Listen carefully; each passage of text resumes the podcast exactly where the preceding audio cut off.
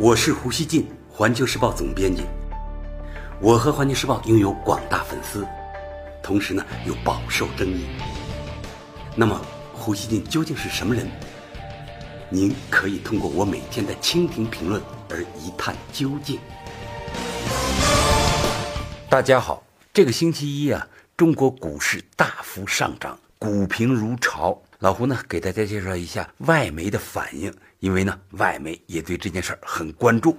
美国 CNBC 网站报道称，中国股市持续了上周五的上涨行情，二十二日大幅上涨了百分之四以上。其中呢，上证综指上涨了百分之四点零九，收于两千六百五十四点八八点。深证成指上涨了百分之四点八九，收于七千七百四十八点八二点。大家收听到我的这期节目时候呢，股市呢又开盘了，可能呢又会有新的变化。我给大家讲的呢是头一天的外媒的反应。美国有线电视新闻网 CNN 说，周一中国疲软的股市创造两年半多时间的单日最佳表现。报道称，中国股市是今年世界表现最差的股市之一。自一月底以来，上证综指一度下跌超过百分之二十五。香港南华早报二十二日称，随着北京采取行动提振信心，中国股市扩大上涨。报道称，上周末中国政府采取一系列措施支持股市。上周六，中国国务院副总理刘鹤主持召开国务院金融稳定发展委员会防范化解金融风险第十次专题会议。会议表示，将快速落实到位相关措施，以稳定市场，并鼓励长期资金入市。中国证监会则出台措施，宣布将。IPO，也就是首次公开募股被否掉的企业筹划重组上市的间隔期，从三年缩短为六个月。证监会表示，此举旨在鼓励优质企业参与上市公司并购重组，推动上市公司质量提升。此外，中国政府还公布了一系列增加机构投资者对股市投资的提议。这些措施呢，包括支持上市公司回购股票。鼓励私募股权激进购买股票等。韩联社二十二日称，面对股市的持续低迷，包括国务院副总理刘鹤、央行行长易纲等在内的中国核心经济官员接连对外释放一系列稳定金融和提振股市信心的措施。随着市场投资者信心的恢复，中国股市开始大幅反弹。上周末，中国还公布了针对个人所得税减免的。抵扣细则草案，这对于股市来说也是利好。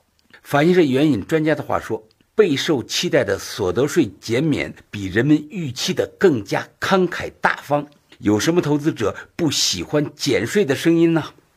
老胡呢，也就这些国际上的议论，咨询了一位专家，他说，现在国际金融形势非常复杂。加上中美贸易摩擦所带来的外部压力，使得中国国内资本市场情绪过于悲观，信心极度缺乏，股市表现也已偏离了宏观经济基本面。这时候，高层公开讲话，澄清中国经济发展的平稳运行态势，稳定资本市场预期，恢复市场信心，是给市场吃了一颗定心丸。市场情绪此后将拨云见日，慢慢回归常态，这是这位专家的预言啊。现在呢，中国官方的密集发声，并不是在托市救市，而是在向市场传递中国经济发展的决心和信心，而这正是股市平衡运行的基本支撑要素，也是市场信心的关键来源。西方一些媒体也认同，中国股市最近跌跌不休，有些过头了，缺乏理性。比如，德国法兰克福汇报认为，中国股市之前的大跌与中国经济的真实状况并不一致。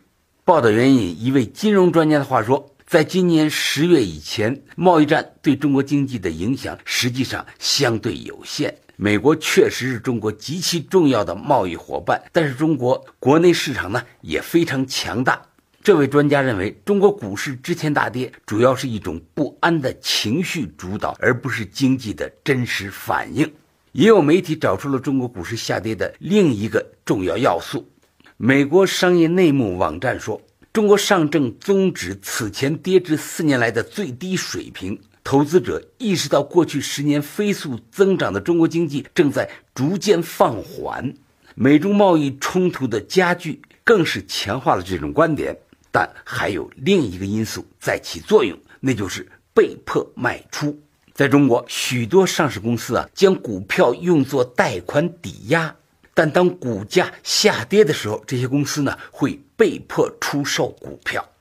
彭博社统计显示，中国公司创始人和其他主要投资者抵押股票价值呢大约四点一八万亿元。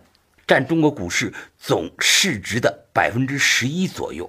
股市下跌时呢，就形成了恶性循环，那就是股票下跌导致清算，而清算呢导致股价进一步下跌。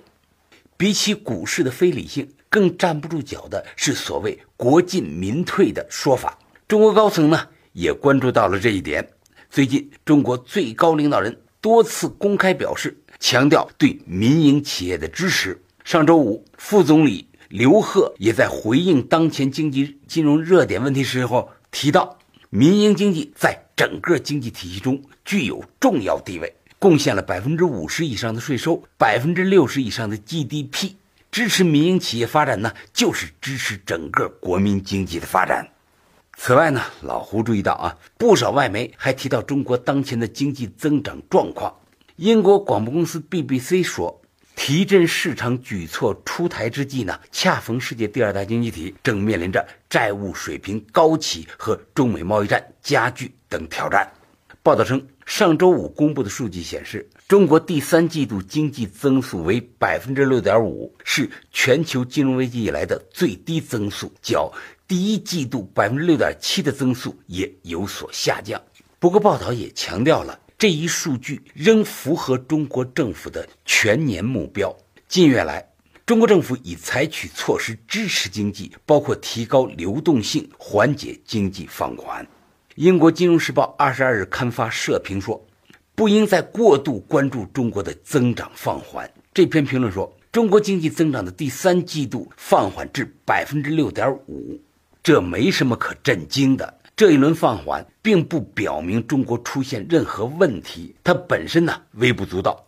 中国经济仍在强劲增长。最重要的是，世界是时候不再过于关注中国的增长目标，而是聚焦于真正重要的事情，那就是中国经济发展的质量和可持续性。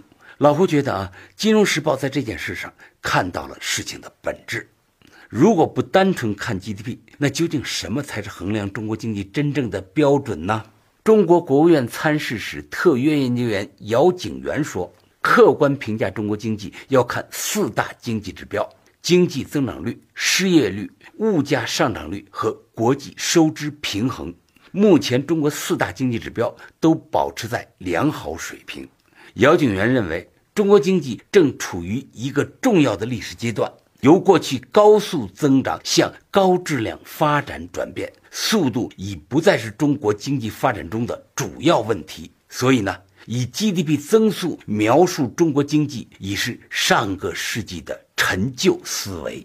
很多人注意到，尽管贸易战等因素带来一些困难，但中国经济的韧性和长远发展依然被广泛看好。上个月，汇丰银行的分析预测，中国到二零三零年将超过美国，成为全球最大经济体。他还认为，中国将是未来十年全球经济增长的最大单一贡献者。什么意思呢？就是啊，大家看，印度的增长率呢比中国高，但是呢，印度的它的经济总量规模远远小于中国，只是中国的四分之一到五分之一。这样呢，它的增长率虽然是百分之七啊，百分之七左右。中国是百分之六点五，它比中国呢高一点，但是呢，它的实际的增长规模要远远低于中国。那么呢，中国的经济增长率比美国的增长率呢要高。美国的虽然它的经济规模比中国大，但是呢，由于中国的增长率呢比美国高的还是比较多，所以呢，我们实际的经济增量也高于美国。所以说呢，咱们未来十年仍然是全球经济增长的最大。单一贡献者。另外，今年七月份，国际货币基金组织他也表示，到二零三零年，中国可能成为全球最大经济体。老胡觉得啊，无论是对于股市还是中国未来的经济发展，我们自己呢没理由看衰。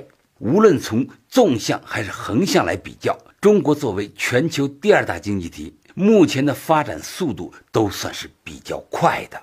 尽管呢，现在我们面对美国在贸易领域甚至军事领域的打压，就在昨天晚上，美国太平洋舰队公布了美国两艘军舰通过台湾海峡，这些呢。中国大陆都能够承受。老胡多次说过，现阶段中国真正应该做的就是做好自己的事情，让中国经济更有动力和韧性，社会呢更有活力和弹性。